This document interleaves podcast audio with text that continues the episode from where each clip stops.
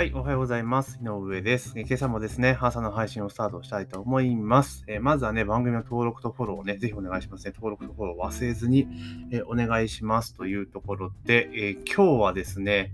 え大阪の、え大阪市の飲食店3533店が廃業、北区と中央区で半数近く占めるというところでね、まあ、新型コロナウイルス感染症に伴う、拡大に伴う、えー、自粛要請とかね、時短要請とかってことはずっと続いてますけど、まあその影響で、まあ、約3500店を超えるお店がですね、廃業してしまったというところなんですね。まあまあ、ある意味予測された結果でもありますし、え、政府自体がね、えー、なかなか支援っていうところに、まあ、及び腰だっていうところももちろんあるのかなっていうところもあります。で、なんかあれですよね、自民党のなんかちょっと偉い人が、なんかこう、要請に従わない人には罰則をみたいなことをまた言い出していていたりして、まあもちろん、そのある意味、こう、主権を制限するっていうことは、まあ必要なのかもしれませんけれども、ただその支援が十分に行き届いてるって、まあその政治家の方はおっしゃっているんですけれども、ただ実際問題としてその店をやっていく中での支援には、及ばもう、程遠いぐらいの額なわけですよね。だから支援でしてるからいいっていうよりも、むしろ、それを生き残るためにどんなことができるのかっていうことを考えて提案してあげないで、そんなこと言っちゃうと、まあ、ますます、あの、相変わらず空気読めねえ奴らだなっていうふうに多分思われてしまうんじゃないかなと思います。で、どこの店もね、その新型コロナウイルス感染症拡大にね、えー、どんどんどんどん貢献するために店を開けたいわけではないわけですよね。店が生き生きるか死ぬかっていう状況だから、えー、そういう自粛要請とかを無視して営業し続けてるっていう現実をやっぱり、えー、知らないといかんのじゃないかなっていうふうに思いますよね。だから本当にその停止させるんだったら、まあ支援と本当にセットに、支援というかね、手厚い支援とセットにしないと、まあ個人的にはダメなんじゃないかなというふうに、まあ思っているというところなんですね。まあまあその政治家さんがどこ行ってても始まらんので、えー、まあその中でね、各テーマ、お店とかも多分知恵絞りまくった結果も廃業っていう選択をせざるを得ない状況だと思うんですよね。まあもちろんここで新陳代謝が生化してね、まあ、新たに、え飲食業に挑戦する人も出てくると思います。こういうのはある意味、仕方がない部分もあるんですが、まあ、それにしてもね、ちょっとね、今の状況っていうのはどうなのかなって個人的には思ったりします。で、あとちょっと気になるのが、まあ、コロナウイルスのこのね、ワクチンとか、ね、アメリカとかではね、もう始まっている、ヨーロッパでは始まっているっていう話題になっていますよね。で、日本でもアメリカのファイザーかだかね、申請してきたっていう話が出てましたけど、これところで、その治療薬ってどうなってんだろうっていうところですよね。あの、ワクチンとかそういうのは結構注目されているんだけども、治療薬ってどう、どうなった？みたいなところが全然報道されてないので全く見えないですよね。ワクチンはなんか進んでるっぽいんだけど、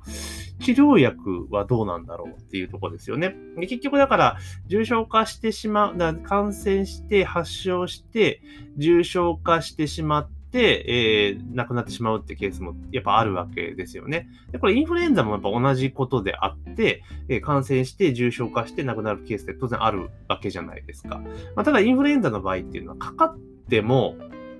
あの、まあ、タミフルとかね、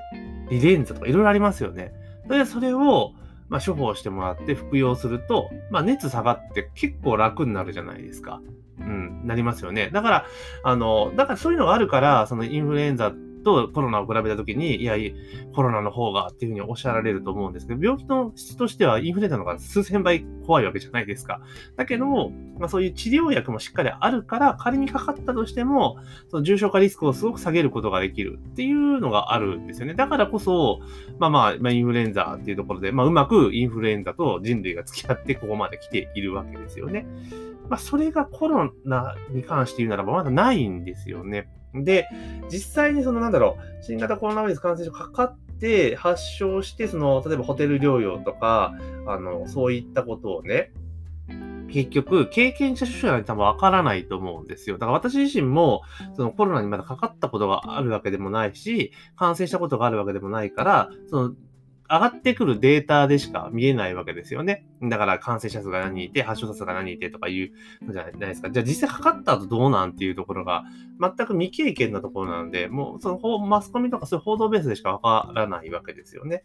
で、私自身はもうてっきり、その、なんか、隔離されたりして発症したら、まあ治療薬がああるって治療薬っていうか、抑えるものがあって、で、それを飲んで、えー、ちょっと治療状が落ち着いて、なん期間が過ぎた後に出れるのかなと思ってたんですけど、あの、私の知り合いというか、お取引先がですね、まあ、ちょっと感染させたされたってことで、まあ、実際隔離、発症して、まあ、ちょっと隔離されてたんですっていうお話を聞いたんですよ。で、あ、そうなんですかっていうところで聞いていて、で実際どう、どうなんですかっていう話を聞いたら、結局は、その処方薬自体がないので、結局ホテルに入ったら、もうホテルにずっといるだけと。だから、症状が落ち着くまで、まあ、本当にひたすら休んでるしかないみたいなんですよね。もちろんわかんないですよ。その人はそうだったけど、まあ、他どうなんかわからんですけど、まあ、一応そうらしいんですよ。だから要は自然治癒ですよね。ウイルスが暴れまくっているところを、体の免疫で勝負をして、みたいな感じのところがあって、落ち着いてっていう形みたいなんですよ。うん。ってなった時に、あ、そうなんだ。だからありますよね。だから風邪ひいてて、なんかだるいなと思ってたけど、まあ、とりあえず薬も飲まず、とりあえず家で寝てようと思って4日ぐらいで治ったみたいな、そんな状況なわけですよね。で、結局だからそういう形なわけですから、かかってしまって発症してしまうと、もうそのウイルスのが体の中で騒ぐのが収まるまで待つしかないっていう状況みたいなんですよ。で、そこから、そのなんだろう、重症化してしまった場合ですよね。その場合は病院に行って、あの適切な治療を受けるっていう形なんですけど、まあ、そうじゃない人はまただひたすら我慢するみたいな感じなんですよね。まあまあそうなのかと。じゃあこの治療薬っていうところの検証とか研究とか、もちろん全然進んでないわけじゃないと思いますよ。進んでるとは思うんですけれども、まあ、そこら辺の情報が全く出てきてないっていうのは、ちょっとどう、どうなのかなっていうところはあるんですよね。うん。だからどうしてもその GoTo トラベルが広がったとか感染症拡大したとかっていうところでメディア盛り上がってるんだけれども、あの、その感あの、で、ワクチンで要は、まあ、ワクチンがうまく接種すれば、あの、ワクチンを打っておくことによって、発症した時のそのなんだろう、重症度合いっていうのを下げることができるじゃないですか。症状は出るかもしれないけど、え何もしてない時よりも、まあ、下がる可能性があるっていうのはある、わかるんですけども、当然発症したとしてはこの先も出てくるわけですよね、確実に。うん、だから、その発症した人の症状が抑えられる薬の、あの、まあ、作成というかね、製造っていうのは進んでるのかなと。で、一時なんかアビガンがどうじゃこうじゃみたいなことはあったんだけど、その後なんかアビガンのあの字も出てこないじゃないですか。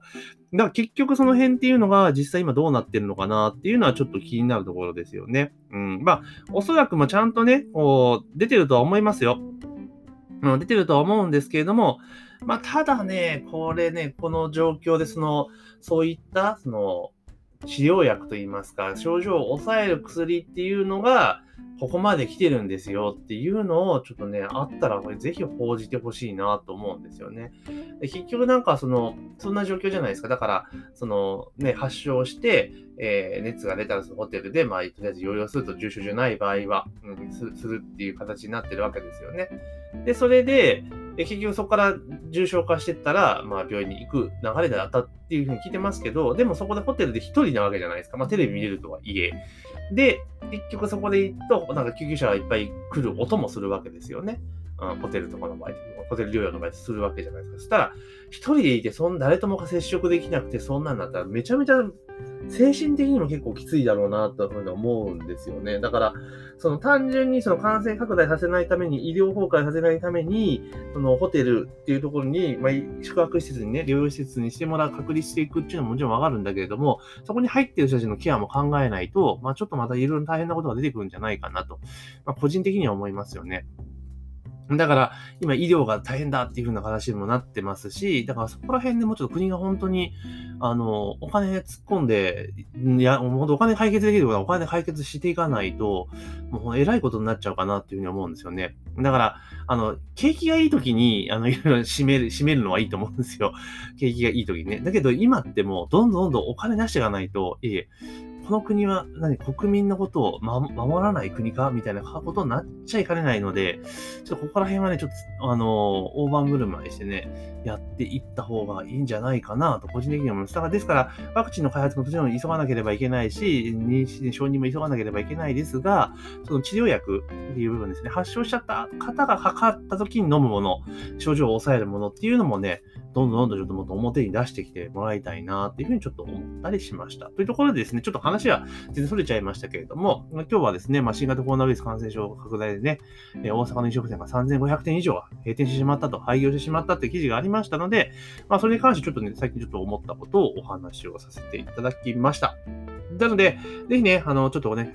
あの、いいなと思ったりとかね、ぜひこういったお話もしていきますので、まあ、番組の登録とね、フォローをね、忘れずにしていただけるとありがたいなというふうに思っております。というところで本日の朝の配信は以上とさせていただきます。今日も一日頑張っていきましょう。